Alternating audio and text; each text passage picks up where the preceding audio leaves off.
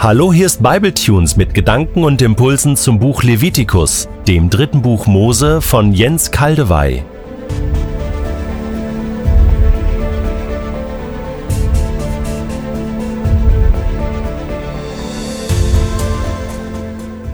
Ich lese in der Übersetzung Hoffnung für alle Levitikus 24, die Verse 18 bis 22.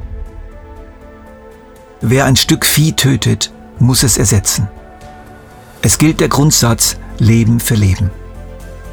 Wenn jemand seinem Mitmenschen Schaden zufügt und ihn verletzt, soll er dasselbe am eigenen Leib zu spüren bekommen. Bei der Festlegung jeder Strafe sollt ihr euch nach dem Grundsatz richten, Auge um Auge, Zahn um Zahn, Knochenbruch um Knochenbruch.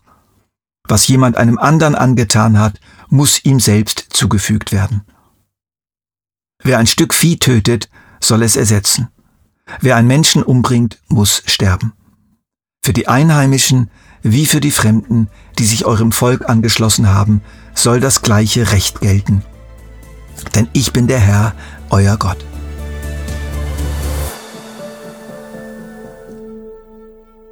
Dieser Abschnitt hat es in sich. Da steckt ja so viel drin. Hier wird uns ein grundlegendes Prinzip göttlichen Rechts, göttliche Rechtsprechung beschrieben, die Vergeltung. Was macht dieses Wort mit euch? Vergeltung. Bei den meisten wird es sofort negative Gefühle auslösen. Vergeltung ist überschießend, unangemessen, die Gewalt noch weiter anheizend. Vergeltung ist für uns meistens einfach Rache. Sinnlos, nutzlos, schädlich, lieblos. Andere verwandte Ausdrücke dafür kennen wir. Retourkutsche, es anderen heimzahlen, wie du mir, so ich dir. Und es hat sicher nichts mit Gott zu tun. Weit gefehlt. Also da liegen wir echt daneben.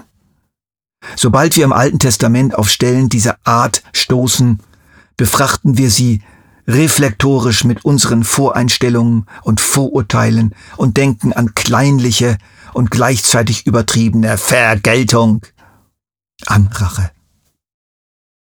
Besonders wenn wir den Ausdruck hören, Auge um Auge, Zahn um Zahn, dann geht die Post ab.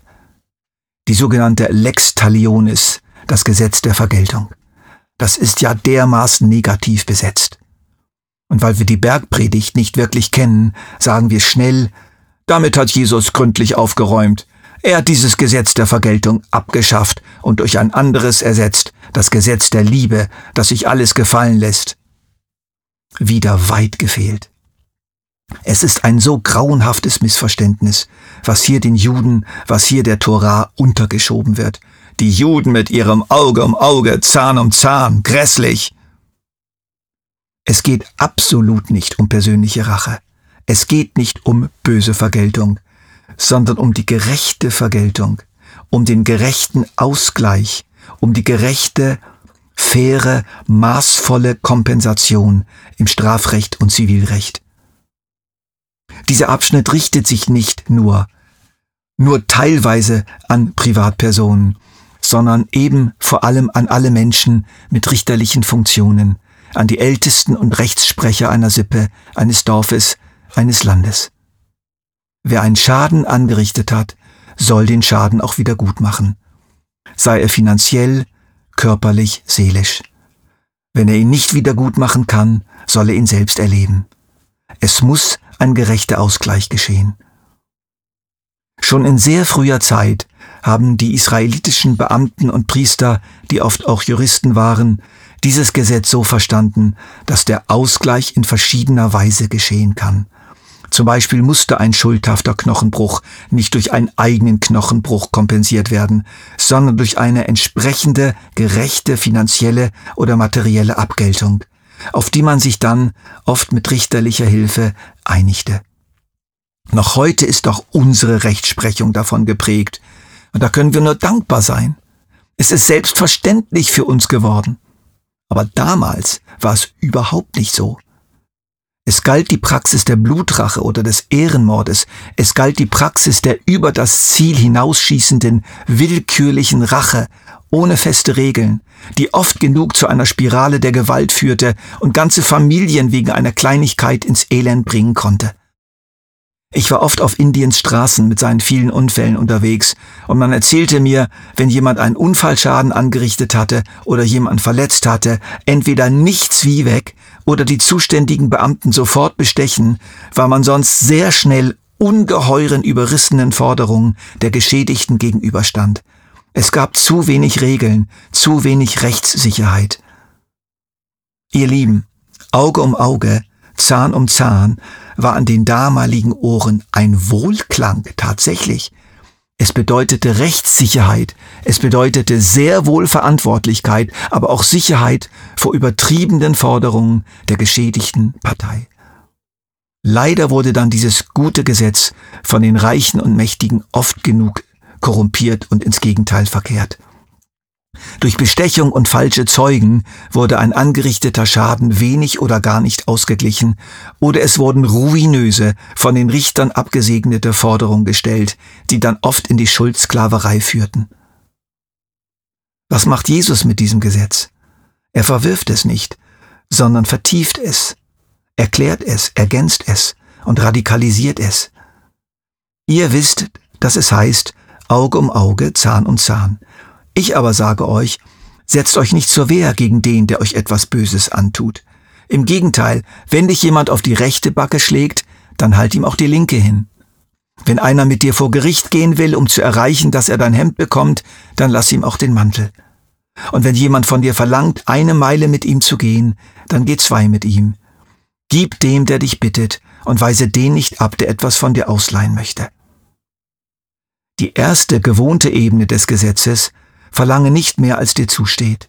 Und wenn dich jemand auf die Wange schlägt, schlag ihn nicht zusammen und brich ihm nicht die Knochen. Die Jesus-Ebene verzichte auf den Ausgleich, obwohl er dir zusteht, freiwillig. Setze ein Zeichen für ein neues Verhalten, das Verhalten im Reich Gottes. Ja, aber wir können uns doch nicht so alles gefallen lassen. Wo bleibt da die Gerechtigkeit? Es muss doch irgendwie ein Ausgleich geschehen, kompensiert werden. Merkt ihr was? Es steckt in uns allen drin, dieses göttliche Prinzip des gerechten Ausgleichs. Und jetzt hört zu, das ist nicht falsch. Es hat mit der Grundstruktur der Schöpfung Gottes zu tun. Das hat nichts mit Selbstsucht, mit Egoismus und Rachesucht zu tun. Paulus empfiehlt für dieses Dilemma eine interessante Lösung in Römer 12. Vergeltet niemand Böses mit Bösem. Bemüht euch um ein vorbildliches Verhalten gegenüber jedermann. Wenn es möglich ist und soweit es an euch liegt, lebt mit allen Menschen in Frieden. Recht euch nicht selbst, liebe Freunde, sondern überlasst die Rache dem Zorn Gottes. Denn es steht in der Schrift, das Unrecht zu rächen ist meine Sache, sagt der Herr. Ich werde Vergeltung üben. Das waren die Verse 17 bis 19 in Römer 12. Also was ist Gottes Zorn? Zur rechten Zeit, wenn er es für richtig hält, Vergeltung an denen zu üben, die uns geschadet haben. Gott sorgt für gerechten Ausgleich. Was Jesus uns in der Bergpredigt vorschlägt, bedeutet also nicht die Aufhebung des göttlichen und schöpfungsmäßigen Ausgleichsprinzips, sondern dass wir darauf verzichten, in eigener Kraft und mit eigenen Mitteln für Ausgleich, für Vergeltung zu sorgen. Wir lieben, wir gehen die zweite Meile. Und auf diese Weise legen wir Zeugnis ab vom Wesen Gottes. Wir verhalten uns überraschend anders. Und so besteht die echte Chance, dass diejenigen, die uns Schaden zufügen, im Herzen so getroffen werden, dass sie umkehren, beschämt werden, auf Gott aufmerksam werden, ihre Schuld erkennen und wieder gut machen, nicht weil sie gezwungen werden, sondern durch Liebe überwunden werden. Wenn sie sich aber noch mehr verhärten, uns verspotten, noch ein drauflegen, tritt das göttliche, im Wesen Gottes verankerte Gesetz des Ausgleichs in Kraft. Gott wird sie richten und bestrafen, spätestens in seinem letzten großen Gericht über alle Menschen aller Zeiten. Im Sühnopfer Christi wird dieses ewige göttliche Ausgleichsprinzip erkennbar.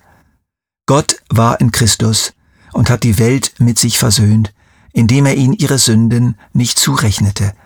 Er hat den, der Sünde nicht kannte, für uns zur Sünde gemacht, damit wir Gottes Gerechtigkeit würden in ihm.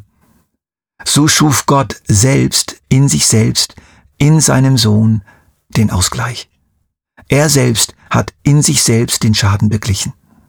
Wer immer diese göttliche Ausgleichszahlung annimmt und auf ihre Wirksamkeit vertraut, dem wird nicht mehr vergolden, weil ein anderer die Vergeltung für ihn getragen hat. Wer das nicht tut, dem wird vergolden werden. Was ihr seht, werdet ihr ernten. Das gilt für sämtliche Schäden, die wir an Leib, Seele und Geist und Schöpfung in dieser Welt anrichten. Wir müssen sie eines Tages bezahlen.